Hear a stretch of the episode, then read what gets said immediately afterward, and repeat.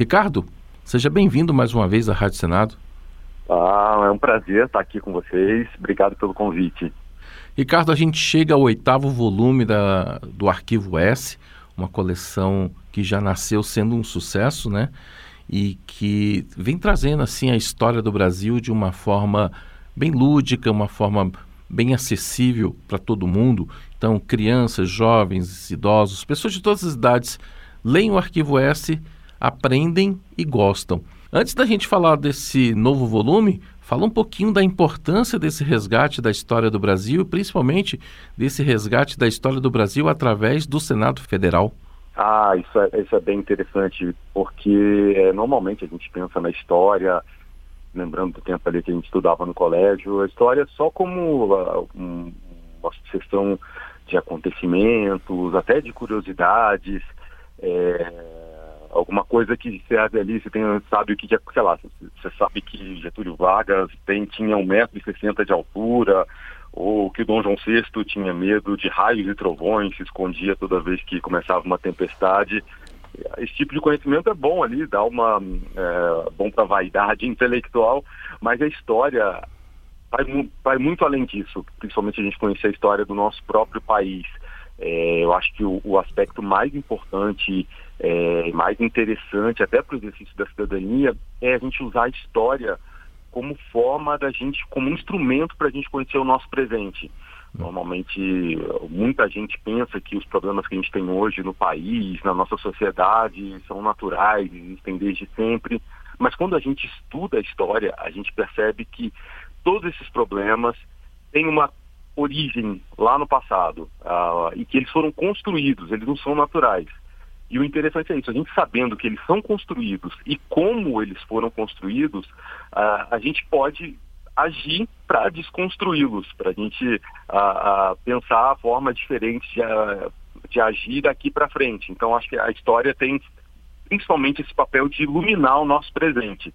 Então, acho que o Arquivo S ajuda muito nisso. A gente, todas as reportagens que a gente, a gente originalmente as reportagens são publicadas uhum. todo mês na, na agência Senado. É, quem estiver interessado pode entrar no site do Senado, ali nas notícias, e toda primeira sexta-feira do mês tem uma reportagem nova. E a nossa preocupação principal é sempre essa, fazer uma conexão desse fato do passado, que a gente escolhe para aquele mês, com o que está acontecendo no, no nosso presente. O Arquivo S nasceu em 2014, completar 10 anos no ano que vem. Como você disse, todo mês tem uma reportagem nova no site da Agência Senado. E a gente também já teve podcast do Arquivo S aqui na Rádio Senado. A gente tem esses livros que a gente está falando nessa coleção, oitavo volume. E o Arquivo S é sempre um sucesso de downloads, de visitas no site, de compras na livraria do Senado. É sempre um sucesso nas feiras de livro. E o Arquivo S é muito usado também na sala de aula, não é? Isso. E é, inclusive no ano passado, um dos textos do Arquivo S caiu no Enem. Foi uma reportagem muito interessante sobre a primeira lei de educação que o Brasil teve, ainda na época do Dom Pedro I, que previa uma educação diferente para meninos e para as meninas no colégio. Os meninos estudavam muito mais conteúdos do que, do que as meninas. Então aí, por exemplo, a gente vê uh, de, também a, uma das origens dessa diferença uh, de tratamento em relação a homens e mulheres. Isso ajuda a explicar o machismo que a gente tem hoje. Os meninos estudavam menos, isso a gente viu na reportagem, é, estudavam menos porque se dizia que elas tinham menos capacidade intelectual. O arquivo é ele também interessante, a base do, das reportagens, que depois vão compor esse livro que a gente está lançando agora, o volume 8, é o, é o arquivo histórico do Senado o Senado existe desde 1826. É, então, tudo que aconteceu no Brasil nesses últimos quase 200 anos, tudo de uma forma ou de outra, direto ou indiretamente, passou para o Senado. Passou pelo Senado. Então, é, o arquivo do Senado, com os discursos dos senadores, as discussões parlamentares, os projetos de lei, é, ajudam a gente a ter uma visão diferente, uma perspectiva nova em relação à história do Brasil às vezes até um pouco mais concreta do que a gente costuma aprender no, no, nos livros de história, porque são senadores, pessoas de carne e osso que estão falando ali da, das experiências deles, do que viram, do que assistiram, por exemplo, sobre a, revolta da Chibata foi um dos temas que a gente abordou um tempo atrás. O, o senador Rui Barbosa, ali no, no, no, começo da década de 1910, subiu ao plenário para dizer que tinha sido acordado de madrugada com um barulho de uma bola de canhão passando por cima da casa dele. É o tipo de coisa que a gente não costuma encontrar em, em, em outros materiais. E agora, com esse oitavo volume que está disponível na Livraria do Senado, que destaques você traz dessa oitava edição?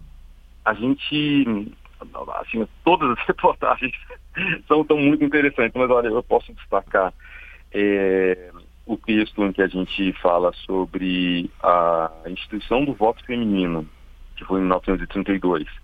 É, uma preocupação que a gente tem no Arquivo S é sempre ouvir historiador uh, porque a gente quer fazer, a gente faz um trabalho que traz o que tem de mais recente na historiografia, porque a história também é uma ciência.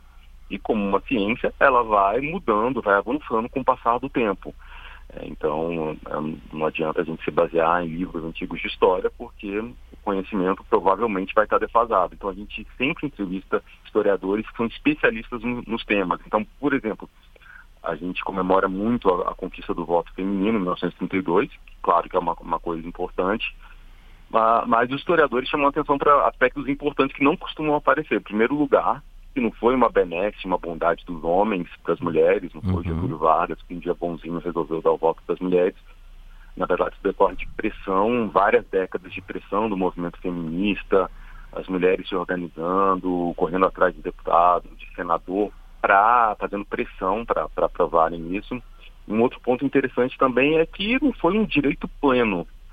É, isso a gente pode ver por, por, por, dois caminhos. Um deles é que a mulher, para votar, tinha que ter autorização do marido, então aí já limitava bastante e o voto não era obrigatório. Então, muitas mulheres, apesar de terem ganhado esse direito, não puderam exercê-lo, porque em situações em que o marido não, não permitia. Em segundo lugar, esse foi um direito na prática dado para as mulheres brancas, não para as mulheres negras. Isso foi um outro ponto que os historiadores para o qual os uhum. historiadores me chamaram a atenção. Na época, até 1985, até relativamente pouco tempo atrás, o voto não era permitido aos analfabetos. E naquela época, quem eram, quem compunha a maior parte da população analfabeta era a população negra. Então, as mulheres negras, na prática, não ganharam esse direito, porque analfabeto não votava. Então, esse eu acho um dos temas bastante interessantes. Uma outra muito, é, um, muito uh, esclarecedora também que a gente vê é sobre a, a, a, a, criação do imposto de renda. Ele foi criado em 1922, ou seja, 101 anos atrás. E era, ele podia, na verdade, ter sido criado muito tempo antes, mas o imposto de renda não foi criado. Ele é considerado ali um, um imposto mais justo, porque, na teoria, né, uhum. incide mais sobre quem ganha mais e menos, ou até nada a quem ganha menos. Só que a, elite econômica resistiu muito. Então, na época da Guerra do Paraguai, por exemplo, em que as, os cofres do Brasil lá ficaram vazios por causa dos gastos militares, o, o governo pensou em criar imposto de renda, mas a pressão foi tão forte do, do, do, dessa elite econômica que não se criou. E só em 1922 é que esse imposto veio. Uma, só mais dar mais um exemplo, ah, recentemente a gente comemorou os 200 anos da independência e pouco a gente lembra que a gente tem, também teve uma mega comemoração, maior até do que agora, nos 150 anos da independência do Brasil foi em 1972, na ditadura militar. E na época, a, o governo militar fez uma negociação com Portugal e conseguiu trazer para o Brasil os ossos do Dom Pedro I. E a ditadura fez um mega uso político, foi mobilização no país inteiro, o, os ossos do Dom Pedro passaram por todas as capitais e tal. E os historiadores me explicaram que a ditadura fez isso buscando se legitimar ali em 1972, fazendo uma ligação direta entre o Dom Pedro I, o que proclamou a independência, que era uma pessoa enérgica, autoritária e até despótica, que conseguiu a independência política do país, isso seria uma relação com a ditadura, um governo autoritário também, que supostamente estava conseguindo a independência econômica do Brasil, era a época do, do, do milagre econômico, uhum. e eles, a, a, ditadura conseguiu isso, porque teve um envolvimento, uma, uma mobilização muito grande. É, é, cito esses temas, mas são, a gente tem 11 reportagens, 11 textos diferentes, todos muito interessantes nessa, nesse volume 8 do Arquivo S. Tá certo, então. O Arquivo S está disponível na Livraria do Senado, esse oitavo volume, a preço de custo e frete grátis para todo o Brasil. Quem quiser a versão em PDF pode fazer o download gratuito. livraria.senado.leg.br. E Ricardo Westing, obrigado pela conversa aqui. E a gente espera você no próximo volume do Arquivo S para comemorar, né, os 10 anos do projeto. Ah, com certeza. Só me convidarem, eu estou aqui para conversar com vocês. Muito obrigado.